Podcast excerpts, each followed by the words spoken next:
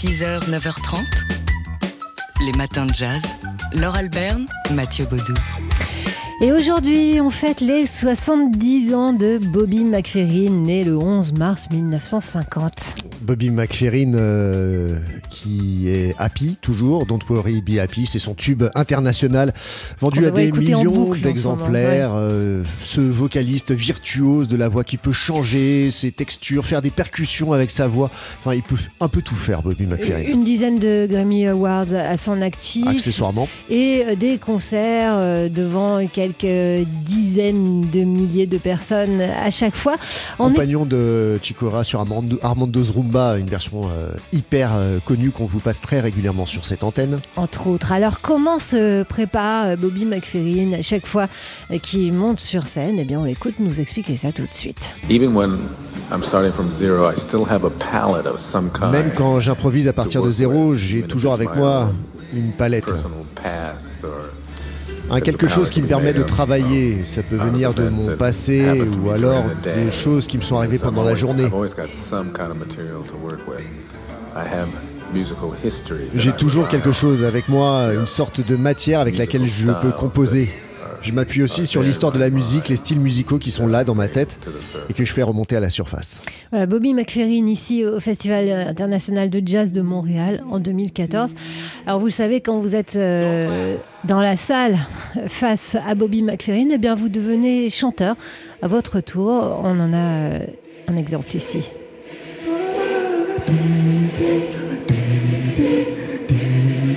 «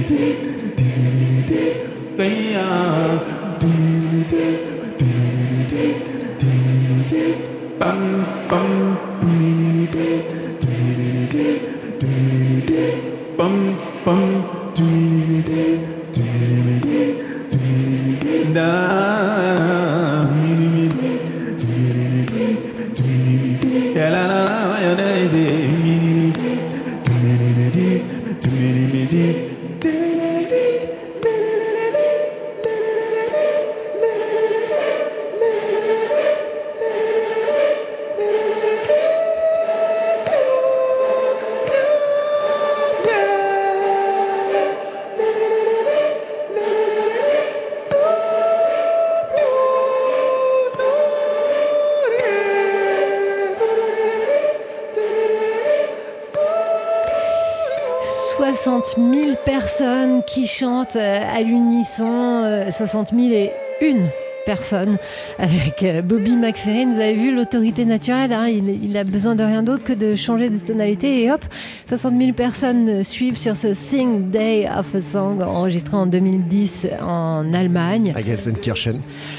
Bobby McFerrin, donc, qui célèbre ses 70 ans, qui est plus beau et plus talentueux que jamais. Si vous voulez aller le voir sur scène, il sera au Lincoln Center à New York au mois de mai. 6h, 9h30. Les matins de jazz. Laure Alberne, Mathieu Baudou. C'est un documentaire qu'on avait découvert il y a un an dans les festivals cinéma du réel et films de femmes de Créteil qui ont lieu ce week-end.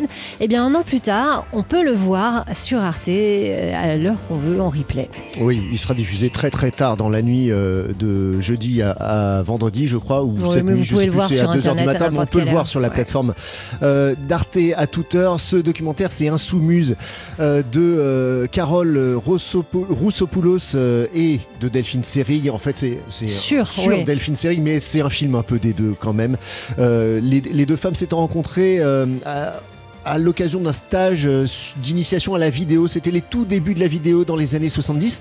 Et Carole Roussopoulos étant la deuxième personne en France à, à détenir une caméra vidéo, la deuxième personne après Jean-Luc Godard. Oui, elle l'a acheté 15 jours après et elle s'est dit, en fait, le cinéma, c'est déjà un domaine réservé aux hommes, enfin en tout Et cas. c'est euh, compliqué, c'est Et c'est lourd. compliqué, alors que la vidéo, il y a tout à construire, tout à inventer.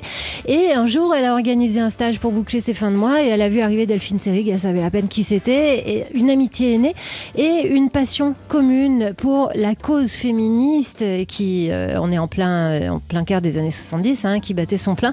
On écoute ici Delphine Séric qui est devenue euh, une égérie de cette cause féministe. C'était après l'intervention d'un ministre qui disait pas mal de lieux communs sur les femmes. Je crois que c'est monsieur le ministre qui a parlé de sexualité vagabonde. Moi, je trouve ça euh, absolument méprisant. Je trouve ça odieux. La sexualité des femmes n'est pas plus vagabonde que la sexualité des hommes. Et il ne s'agit pas de distinguer entre les jeunes filles qui ont une sexualité vagabonde ou pas.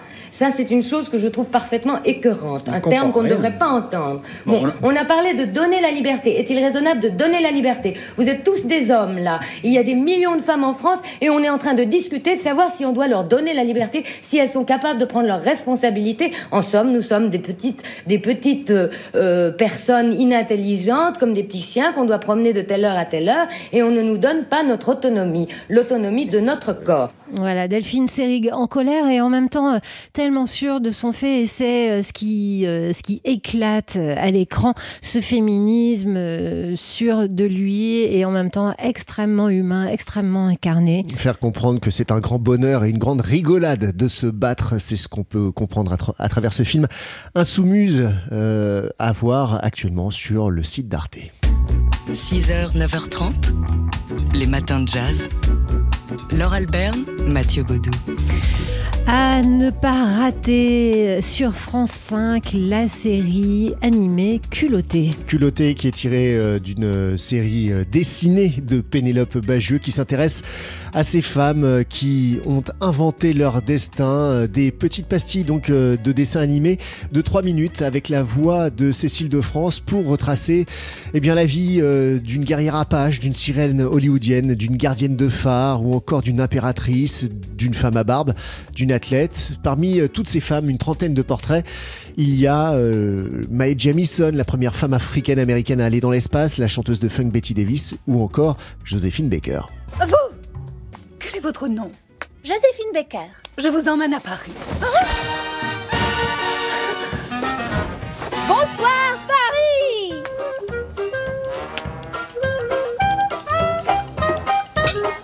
Oh, jamais rien vu de pareil En 1935, Joséphine est une véritable star.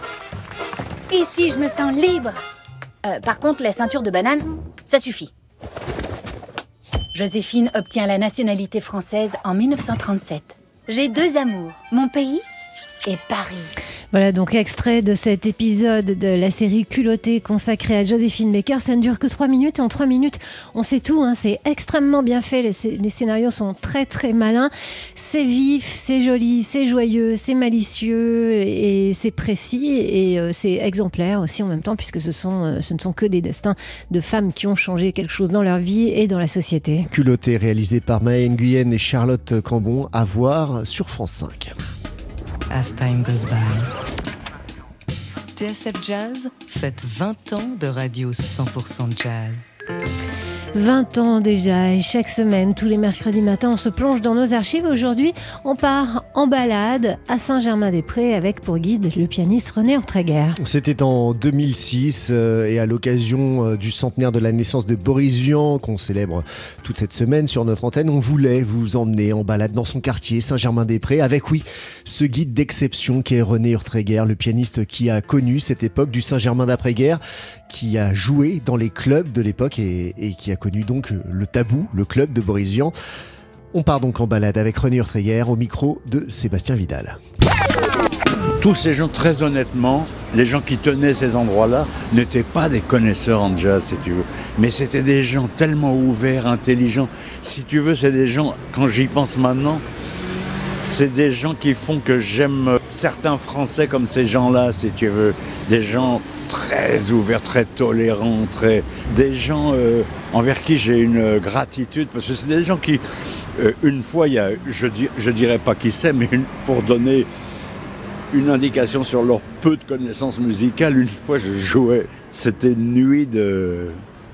un réveillon, un Noël, il y a Errol Garner qui arrive, il demande la permission de jouer. Je dis, tu parles, c'était une de mes idoles. Il s'assoit, alors il, avec des trucs, parce qu'il était tout petit, il se met trois ou quatre bottins, il s'en fout complètement pour être un peu plus haut, il joue. Et la patronne, qui était une femme charmante et cultivée, une littéraire, comme dans ce quartier, il y a beaucoup de littéraires. Et, lui a- au bout d'une trois quarts d'heure, elle a essayé de lui taper sur l'épaule. Elle lui a demandé s'il vous plaît, vous pouvez vous arrêter de jouer parce que vous cassez l'ambiance.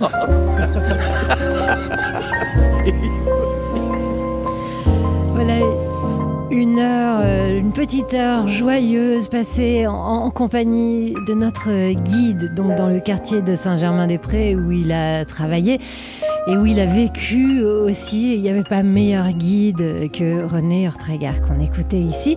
Une émission donc qu'on met euh, à l'occasion des 20 ans de TSF Jazz dans nos podcasts et que vous trouverez sur notre site tsfjazz.com.